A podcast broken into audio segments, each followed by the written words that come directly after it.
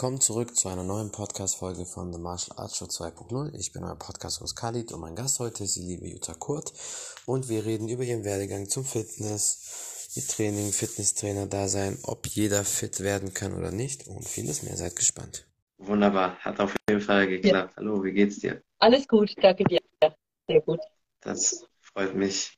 Ich freue mich auf jeden Fall, dass du heute hier bist. Und ja, ich würde sagen, wir können loslegen. Stell dich den Leuten kurz vor, wer du bist und ja, was du machst. Let's go. Also, ich bin Jutta, komme aus Coburg, bin hier in Coburg verheiratet, habe zwei Jungs, die sind mittlerweile schon 16 und 18 und bin Physiotherapeutin, Schrägstrich, Fitnesstrainerin, Athletiktrainerin, mhm. Personal Training. Also bin da recht vielseitig unterwegs in dem Bereich. Von der Grundausbildung her Physiotherapeutin und arbeite in einem großen multifunktionellen Sportanlage hier. Ja, genau. Das zeichnet. Ich bin leidenschaftliche Sportlerin, mache selber halt sehr viel und genau. Mhm. Ja, merkt man definitiv bei dir auf jeden Fall auch. Ähm, bevor wir in die ganzen Details gehen und was du da alles machst und so, wie bist du eigentlich zum Sport gekommen, beziehungsweise wie hat das bei dir angefangen? Hast du schon als Kind immer Sport gemacht oder kam das alles ein bisschen später bei dir? Wie kam das alles bei dir? Ja, also so grundsätzlich hat meine Familie, auch meine Eltern, meine Schwester schon immer recht viel Sport gemacht. Ich komme eigentlich auch von einer Tennisfamilie, habe das mhm. als Kind gemacht und äh, dann irgendwann so zum Tennis, Mannschaftssport ein bisschen, da ein bisschen die Lust verloren, habe mir dann so Fitness für mich entdeckt. Das war so mit 17, 18, äh, mhm. vor dem Abi quasi schon mit Fitness angefangen und dann irgendwann zur Ausbildung gekommen als Physiotherapeutin und dann hat es einfach immer, immer einen höheren Stellenwert bekommen in meinem Leben, weil ja, wenn man dann natürlich auch mit, mit äh, Leuten zusammenarbeitet, die wirklich körperliche Probleme haben, äh, unabhängig wie alt die jetzt sind, ne, Verletzungen haben und so, und einem immer mehr bewusst wird, wie viel Wert die eigene Gesundheit und die Fitness, also, was für einen hohen Stellenwert es hat, dann äh, ja, das wird einem einfach täglich vor Augen geführt, wenn man dann in dem Fitnessbereich arbeitet. Ich habe dann anfangs drei Jahre in der Praxis auch gearbeitet.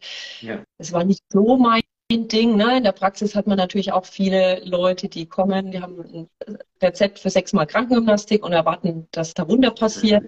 Man hat meistens also klassisch in der Praxis 20 Minuten Zeit und dann muss man in die 20 Minuten aber am besten eine Massage reinpacken, eine Dehnung, eine Übung zeigen, äh, mit dem Patienten ja auch reden.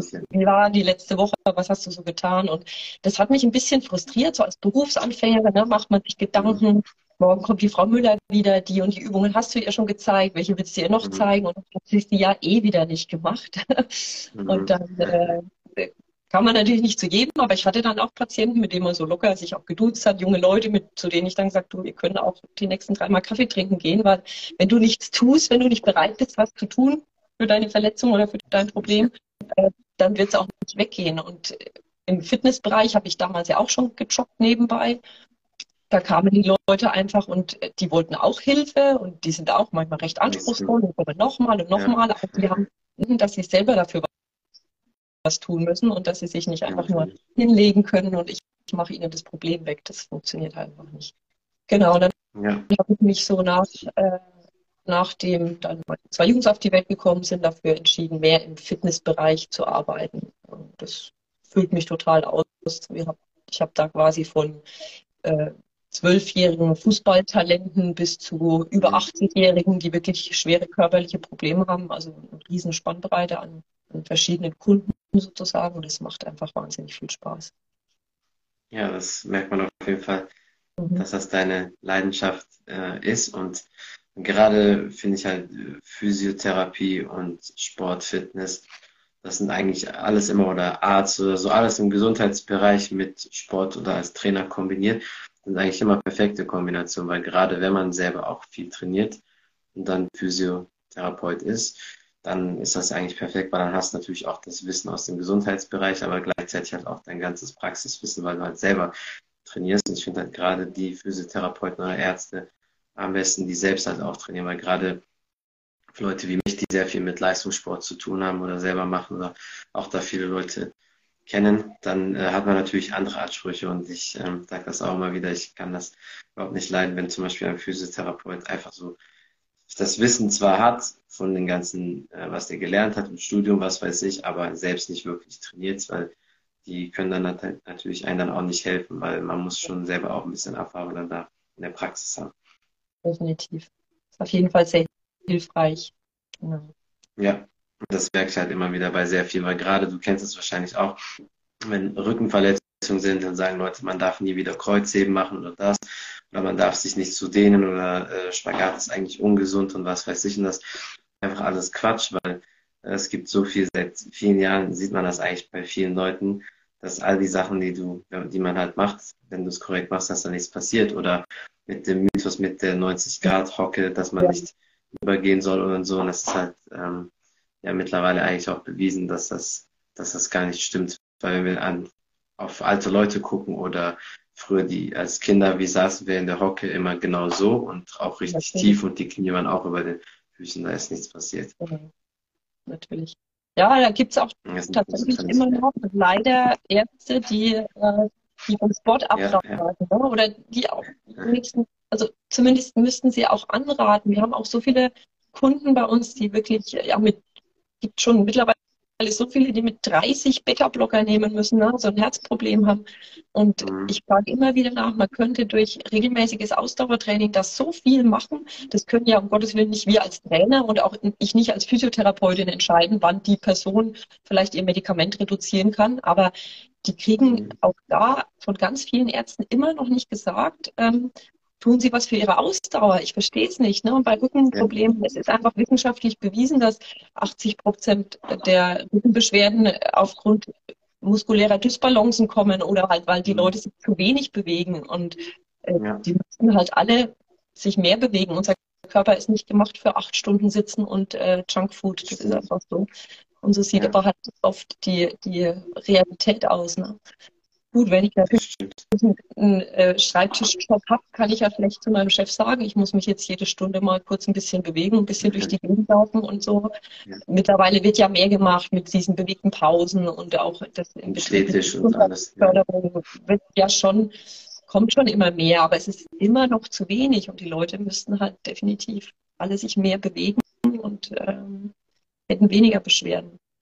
Ja, das stimmt viel. Da gibt es auch mehr mit Städtisch und allem. Also das heißt, es geht schon, sag ich mal, so ein bisschen in die richtige Richtung, ist aber natürlich trotzdem noch viel zu wenig. Ähm, ähm, deswegen muss man da auf jeden Fall noch viel mehr machen. Wie äh, kombinierst du das halt immer mit äh, Training oder Physio? Also wie hast du das halt vor allem am Anfang damals gemacht, als du halt beides so quasi für dich entdeckt hast?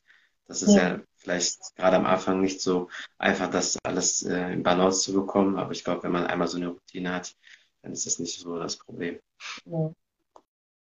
Ja, also ich, ich habe ähm, halt zum Glück, toi, toi, toi, sage ich mal selber, als Jugendliche jetzt, junge Frau, nie irgendwelche Verletzungen gehabt, hatte eigentlich mit dem Thema Physiotherapie, Krankengymnastik nie viel am Hut, hatte dann mhm. schon mit dem Studio gejobbt nebenbei, ähm, wo ich jetzt auch immer noch arbeite und äh, da waren zwei äh, junge Männer, die die Ausbildung zum Physiotherapeuten gemacht haben. Und es hatte mich total fasziniert damals. Ich habe dann so mitbekommen, dass die wirklich alles wissen vom Körper. Die kennen, kannten jeden Muskel. Dann hatten wir Kunden und dann, wir haben halt auch ein gesundheitsorientiertes Studio. Das heißt, zu uns kommen wirklich viele direkt nach einer Kreuzband-OP oder nach einer Bandscheiben-OP. Und was kriegen die dann noch? Okay, die kriegen ein paar Physiobehandlungen, wenn sie Glück haben, noch eine Reha, ambulante Reha. Aber dann, wenn sie richtig trainierbar sind, dann müssen sie sich selbst kümmern. Und dann ist es halt auch wichtig, also für mich hat alles seine Berechtigung. Äh, Studios, die, die günstig sind, wirklich für Leute, die sich sehr gut auskennen, es ist alles okay. Aber man kann halt auch da nicht in äh, so ein Studios die Dumpingpreise anbieten, wo kein Trainer arbeitet, der sich auskennt. Ne? Und dann habe ich einen relativ frischen Kreuzbandriss und mache halt Übungen, die einfach noch gar nicht erlaubt sind. Und dann da macht es halt schon Sinn, irgendwo hinzugehen, wo man wirklich gut beraten wird. Oder man holt sich halt ein paar Mal einen mhm. Personal Trainer. Und ähm, ich finde immer die Investition in die eigene Gesundheit ähm, ist am wichtigsten. Ist eigentlich am wichtigsten, ja, weil es bringt einem alles nichts, wenn man sich nicht gut bewegen kann und wenn man Schmerzen hat. Ähm, das stimmt.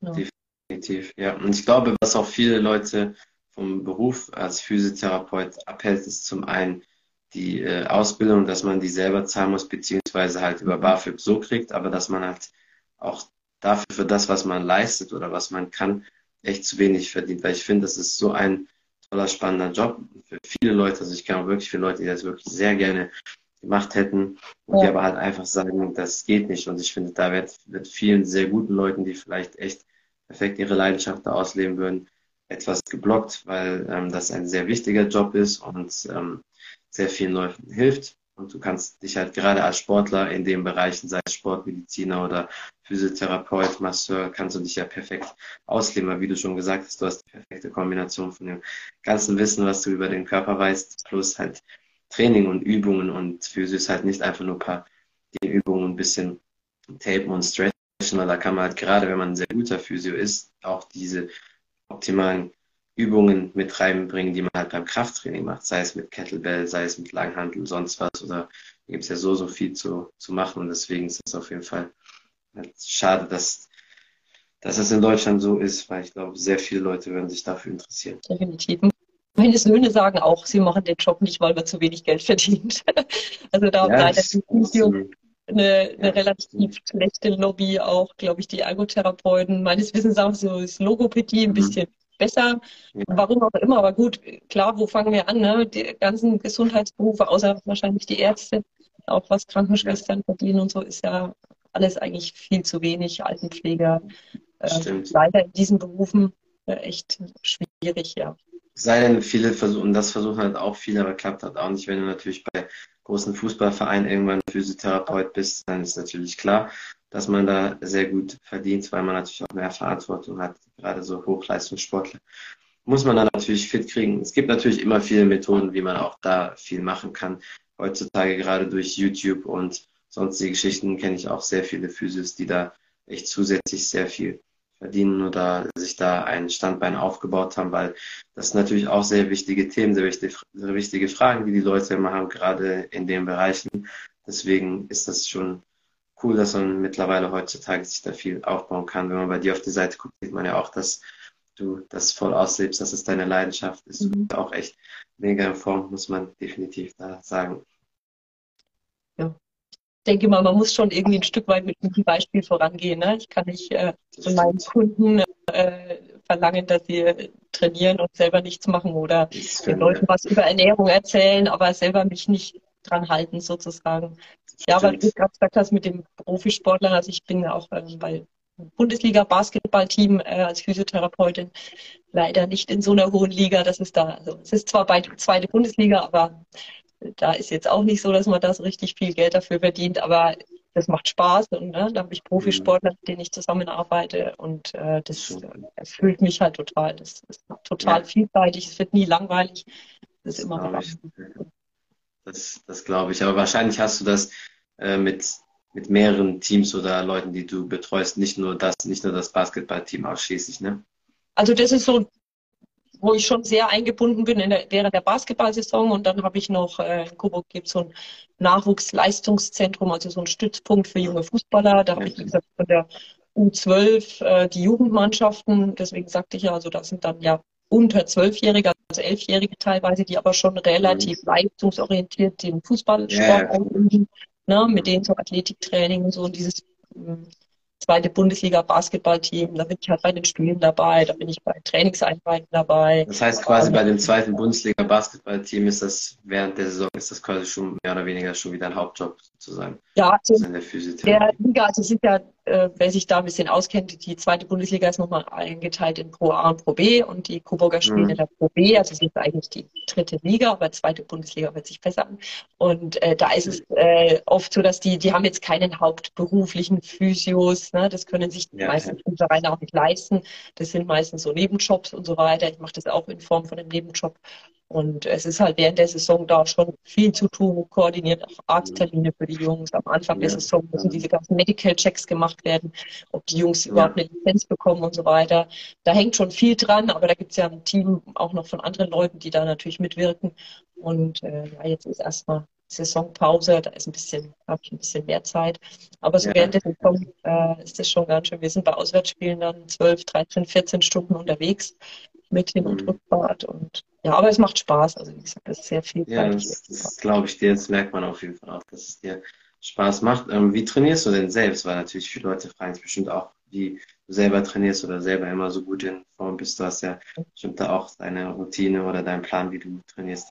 Ja, also Zum einen äh, gehe ich äh, sehr oft laufen. Ich komme so ein bisschen vom Laufen auch. Ähm, habe einen kleinen verrückten Hund, der viel Auslauf braucht. Also verbinde ich das eine mit dem anderen. Ich sage mal, spazieren gehen kann ich mit 80 auch noch. Also gehe ich lieber gleich eine Runde joggen. Und das ist so, habe ich schon so ja, vier, fünf Laufeinheiten in der Woche. Das ist jetzt aber nicht so super fest geplant. Also ich bin jemand, der wahnsinnig viel Sport macht, aber äh, eigentlich nicht ich, ich mache mir keinen festen Plan. Also ich will mir es nicht als Zwang aufoktroyieren, sondern mache das so, wenn ich Lust habe, dann laufe ich morgen 10. Wenn ich noch mehr Lust habe, laufe ich halt 15. Und wenn ich nicht so viel Lust habe, laufe ich nur 5 Kilometer. Also das ist recht äh, abwechslungsreich auch, was das betrifft.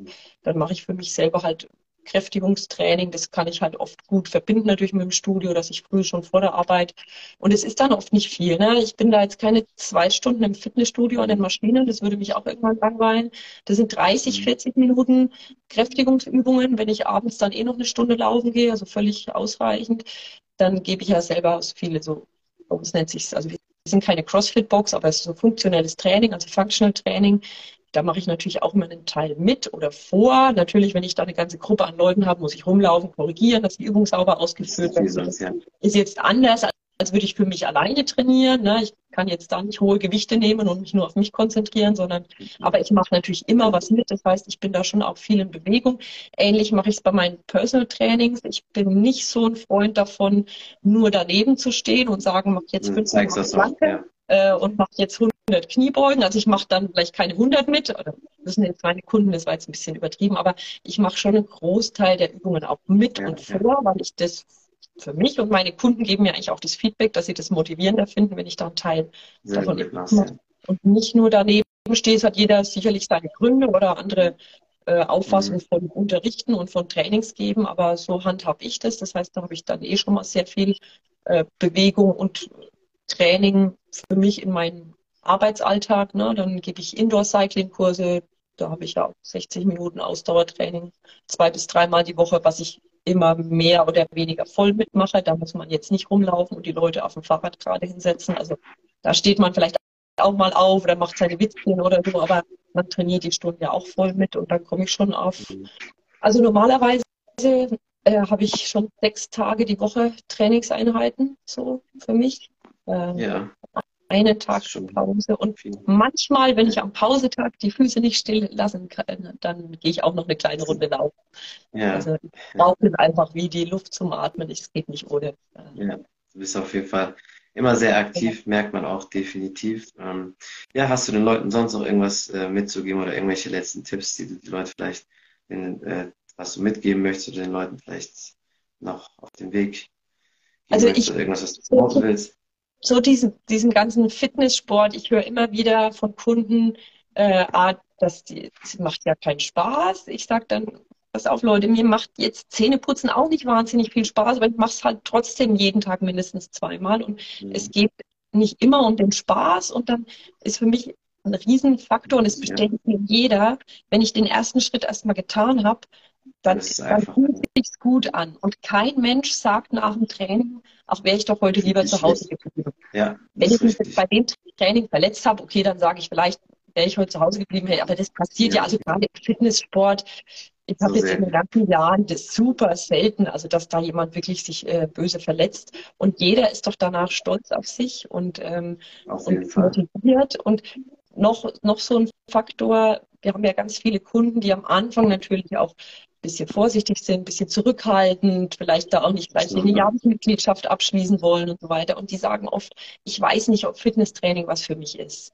Ich kann nicht jeden ja. zum Kampfsport schicken, vielleicht, wenn der Vorerkrankungen hat. Ich sage auch, obwohl ich leidenschaftliche Läuferin bin, ich kann auch nicht jeden zum Laufen schicken, aber Fitnesstraining, wenn jemand sagt, mhm. ich habe es mal mit Fitness ausprobiert, das war nichts für mich, dann sage ich ganz ehrlich, entweder lügt der, das hat ihm einfach nur keinen Spaß gemacht und er hat einfach nicht lang genug durchgehalten, um die Erfolge zu erzielen. Ja. Und er hat einfach einen schlechten Trainer gehabt und einen schlechten Trainingsplan, ja. weil ich kann ja, wie gesagt, einem Zwölfjährigen oder einem 20-jährigen Profisportler oder einer 80-jährigen Omi oder jemanden, der 50 ist und bei einem Unfall ein Bein verloren hat. Also ich kann ja jedem Menschen einen Plan zurechtschneiden. Es können nicht alle die gleichen Übungen machen, aber wenn ich ein guter Trainer bin, dann kann ich jeder Person ein paar Fitnessübungen Übungen zeigen, ob das am Gerät ist, auf der Matte, wie auch immer, mit denen er vorankommt. Und vielleicht muss man es noch fünfmal umstellen, weil es vielleicht noch nicht die richtige Übung war. Und vielleicht hat er immer noch Schmerzen, das geht nicht weg, aber der darf halt nicht aufgeben, der muss dranbleiben.